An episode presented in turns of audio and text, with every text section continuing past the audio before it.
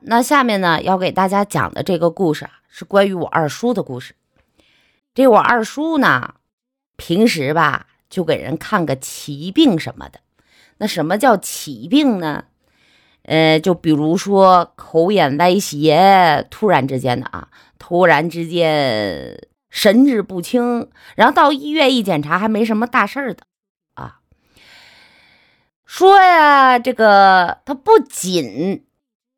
看这些奇病，他还特别喜欢啊帮人解梦。据说呢，我二叔解的梦是百发百中，没有一个不准的。不过我试过，嘿嘿，不灵。那次呢，我说我做了一梦，我说二叔你给我解解。他又问我你梦着啥了呀？我说我梦着我自个儿变成女的了，老漂亮了，老多男的围着我了。二叔就说：“这个梦啊，说明你晚上啊得尿炕。”所以我就说他不灵嘛，因为我从很小的时候我就开始不尿炕了。咱接着说事儿啊，说有一次呢，我们村儿赵老赵家的二姑娘 去找我二叔啊解梦。这赵家二姑娘是我们村有名的大美女，那人长得漂亮，又狗狗又丢丢。皮肤也好，身材也火辣，所以他们家呢，经常会围着一群年轻的小伙儿跟他献殷勤，比如帮着扒个苞米嘞，哎，干点农活嘞，送点好吃的嘞，暗送秋波嘞啊！这赵二姑娘的父母心里是心知肚明，哼，你送东西我就收，你给我帮忙我就让你上，但如果你想上门提亲呐，切，没门儿。他们可是准备给这闺女喷高枝儿的，就这些村里的土老帽，嘿，你就甭想吃天鹅肉了。话说这个赵二姑娘那一天呢，找到我二叔，啊，说呀，她这两天一直在做同一个梦，心里有点忐忑啊，不安，所以想问问有没有什么说头。二叔说：“那你详细说说吧，你具体梦着啥了？”二姑娘就说：“说她梦里啊，看见有两个小鬼儿抬着一顶大轿子到了他们家门口，然后就说呀，在冥界啊，有有那么一个神仙，有个神就看上她了，要娶她当老婆。梦里的二姑娘也不知道开不开心，反正是稀里糊涂就坐上了轿子，然后就被这俩小鬼儿给抬走了。”二叔当时听完是妈呀叫了一声，就跟那痔疮突然发作似的。当时那屋里那几个人啊，都被他吓了一大跳。二姑娘就很担心的就问二叔啊：“这这这啥梦啊？是不可不好了呀？”因为呀，这二姑娘的奶奶说了，说这梦不好啊，说你梦着这个梦啊，你得生场大病。我二叔一听，眼珠子一瞪，啊，就说：“啥生病？嘿，想得美，哪那么简单呢？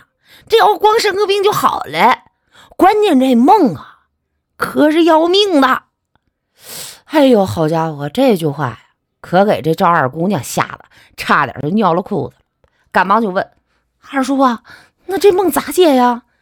真的能出人命吗？”二叔点点头说。这你不知道了吧？这叫鬼娶亲。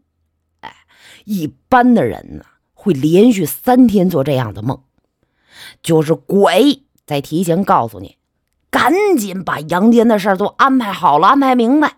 三天之后，哼，他就来把人要带走了。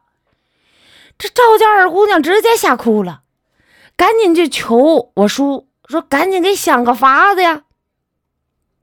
二叔就说了：“哎呀，这事儿啊，他也没有办法啊。”二叔说了：“没有办法是完全能避免不发生的，只能是尽量的帮他度过这一关。”还说这几天呢，千万别跟这个什么呢，两个男的同时一块出门。后来呢，我二叔就自己画了张符，符。就画在一张啊脏兮兮的那张白纸上啊。你说这人家画符都画这个，那叫那个叫什么纸啊？都画这个符纸上啊，黄色的，他不啊，画了一张贼埋汰大白纸上啊。要不怎么就说我二叔就干这些玩意儿，整的就跟闹着玩似的啊，一点都不正规，对吧？你说谁画符不用个正规的符纸啊？啊，他用那玩意儿弄个像册，弄得像，哎呀，别说了，弄得像擦屁股纸似的，整个就是一奇葩无敌风火轮。接着说，这二叔画完符了，就用这个朱砂往白纸上呀抹了几下，估计呀，他那手也好几天没洗了。好家伙，这一抹那是红的、黑的、脏了吧唧的。人那纸上就没个看了。不过呢，人赵家二姑娘也没嫌弃，不在意，按照二叔的嘱咐，折好起来，装进这个小包里去了。这赵家二姑娘找我二叔的时候啊，刚刚做过两次被小鬼儿抬走的梦。她第天第三天晚上啊，觉得如果今天晚上再不做一样的梦，那就证明啊。不是真正的鬼娶亲，那么二叔说的就不会应验了，他自己呢也就不会有生命危险了。可是你们得知道，该来的你躲也躲不掉。第三天晚上，这赵家二姑娘再一次梦到了那两个小鬼儿和一顶黄色白花的小轿，而且这次她是死活不愿意上轿。是被那小鬼儿啊硬给拉上去。坐进了轿子里之后，他就没办法动弹了，于是他就开始拼命的哭，拼命的喊：“爹呀，娘啊，救命啊！”可是啊，整个这梦里他都没见着爹娘的影子呀。不过这梦里啊，他看见了一个老太太，一直在这轿子不远处啊就看着。但是一直都没往前靠。他呢是天一亮，惊慌失措的又去找我二叔，就把昨天晚上这梦啊又说了一遍。说啊，二叔啊，这可是第三次了，这咋办呀？二叔指了指他手里的小包，说：“我这符不都给你了吗？啊，我估计能救你不死，但是这惊吓呀。”那肯定是避免不了了，你自个儿啊，呃，多注意吧。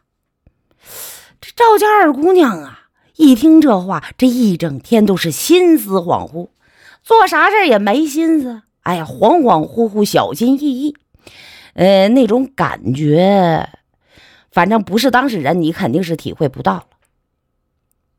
那天他一上午啊，都待在家不敢出门，下午时分。他老妈告诉他，让他去一次县里边，说舅舅家的小孩儿住院了，然后他舅舅呢，让这二姑娘啊过去照顾两天。这二姑娘心里不乐意呀，可是又觉得吧，这去县城里坐汽车的人那么多，应该不会有啥问题。于是呢，他就去了。说到这儿，大家应该记得我之前说了，他说他梦到了两个小鬼啊，抬着轿。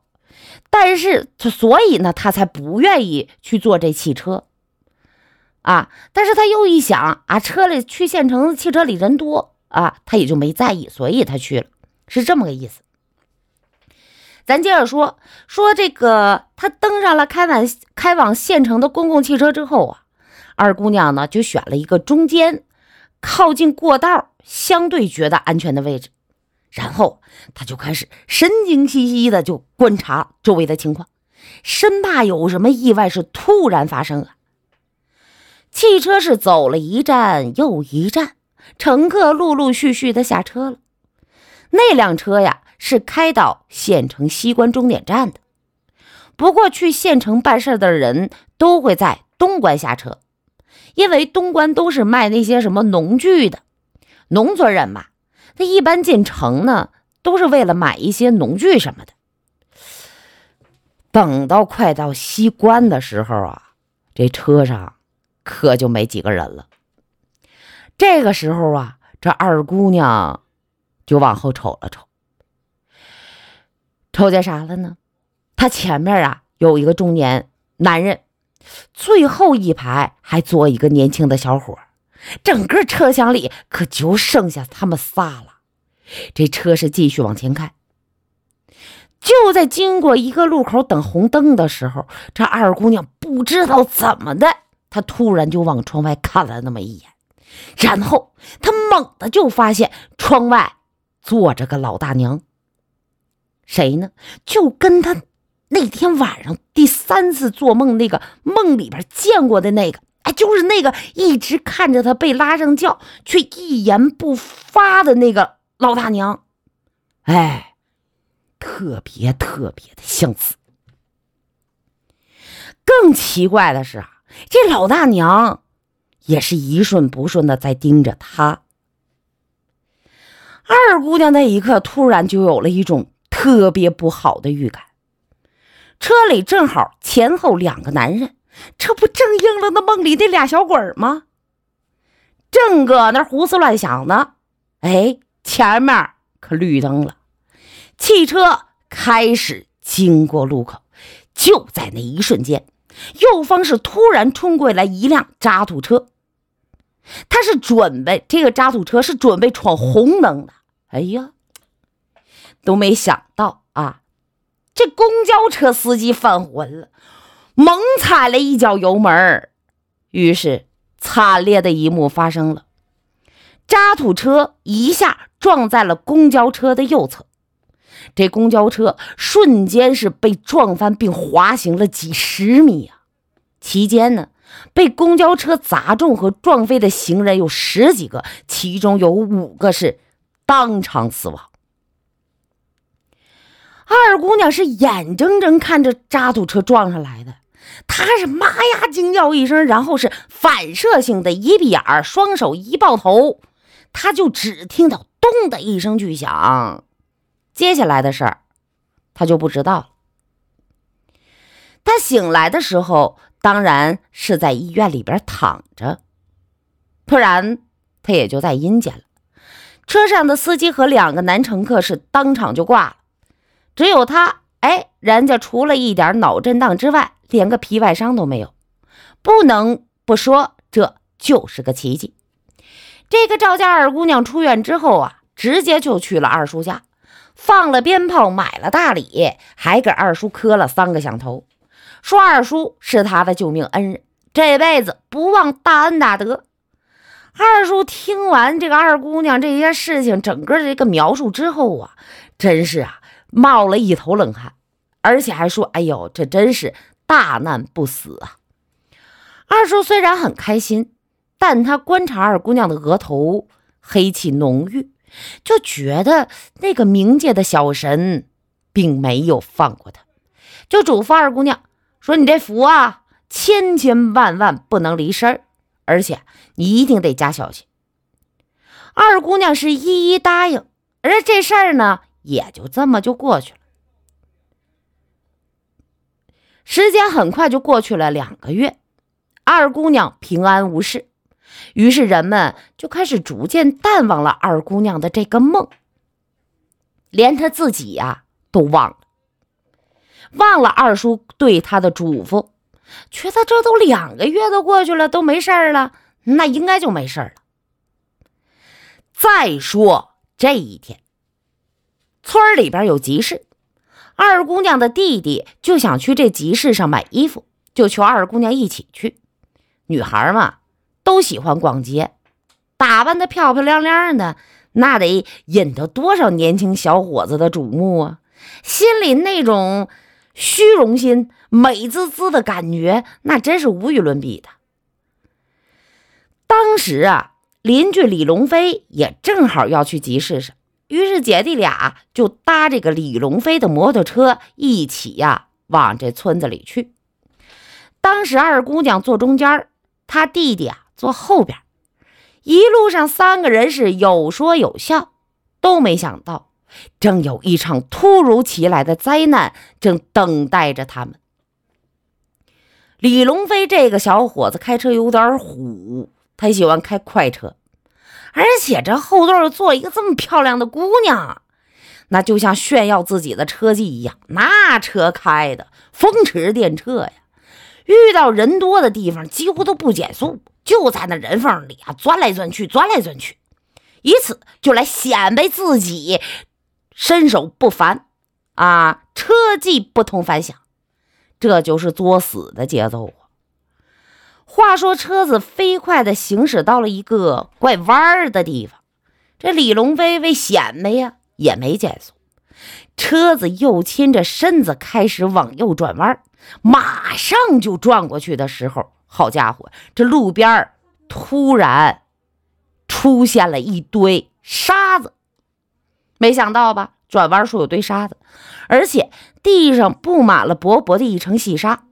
这李龙飞一看，好家伙，不好啊！就想着减速，可是你说他也不想想，这种情况下突然急刹减速，那得是什么后果？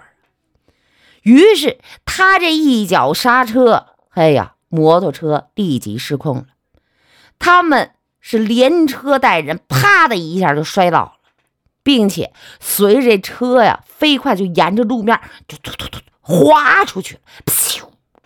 两个小伙子经过滑行之后，哎，停下来。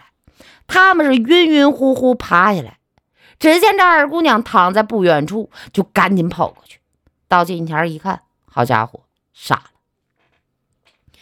二姑娘那头正好撞在了路边堆放的一摞预制的板子上。而且刚好还碰到那个板子尖上了，脑浆都崩裂了，那脑脑浆都出来了。你说那人还有个好吗？人死后不久，后来据二姑娘的弟弟说呀，那天他二姐呀没拿包，那也就是说二叔给他的符，他那天没带在身上。还有就是李龙飞和他弟弟。两个男的一前一后，他坐中间，真的就很像那两个小鬼在抬轿。这个事儿在我们村的影响很大。二姑娘出殡那天，村里几乎所有的小伙子都去了，那一个个哭的是稀里哗啦的。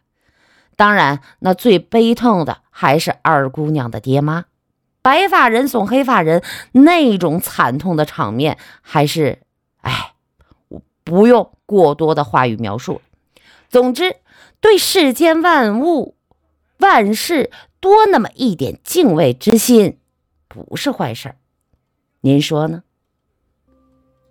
婆娑世界，滚滚红尘，哪儿来那么些李碧华笔下或惊心动魄、或刻骨铭心的人鬼情未了的故事啊？我记录的这些妖异难解的小故事，也是力求真实。就专门扒一扒咱们老百姓平常日子里确实发生过的那些说不清道不明的未解之事。